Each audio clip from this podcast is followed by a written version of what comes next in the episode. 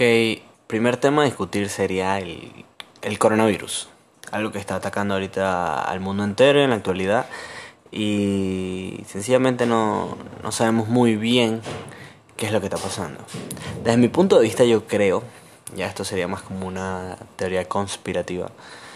Eh, como todos sabemos, el virus originó en China, fue descubierto en China, pero puede ser que haya sido por dos cosas. Uno, reducción de población, ya que sabemos que en China hay millones y millones de personas. Y otra cosa es el inicio de una guerra biológica para la tercera guerra mundial que pueda que destruya todo el planeta.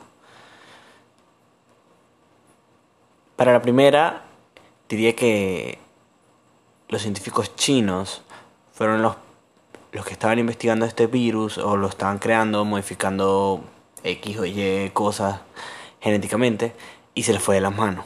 Al irse de, de las manos empezó a afectar la población popular y lastimosamente bueno ha llegado al punto donde está.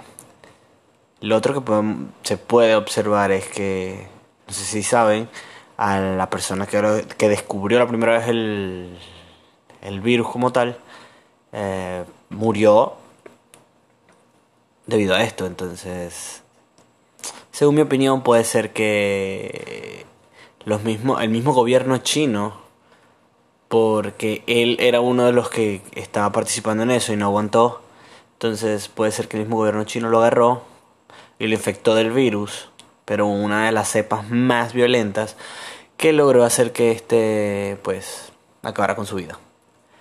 Para la otra, para la guerra biológica, eh, al mismo tiempo, también pienso que se le fue de las manos y o puede ser que haya sido una prueba para, para, el mundo entero, para que entiendan que además de armas nucleares, eh, China también puede, a través del, de, ¿cómo se llama? Del, de la guerra biológica.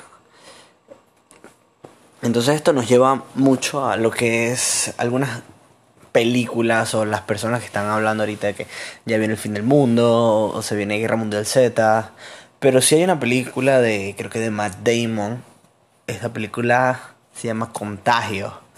Eh, se trataba de un virus que afectaba al 75% de la población o algo así.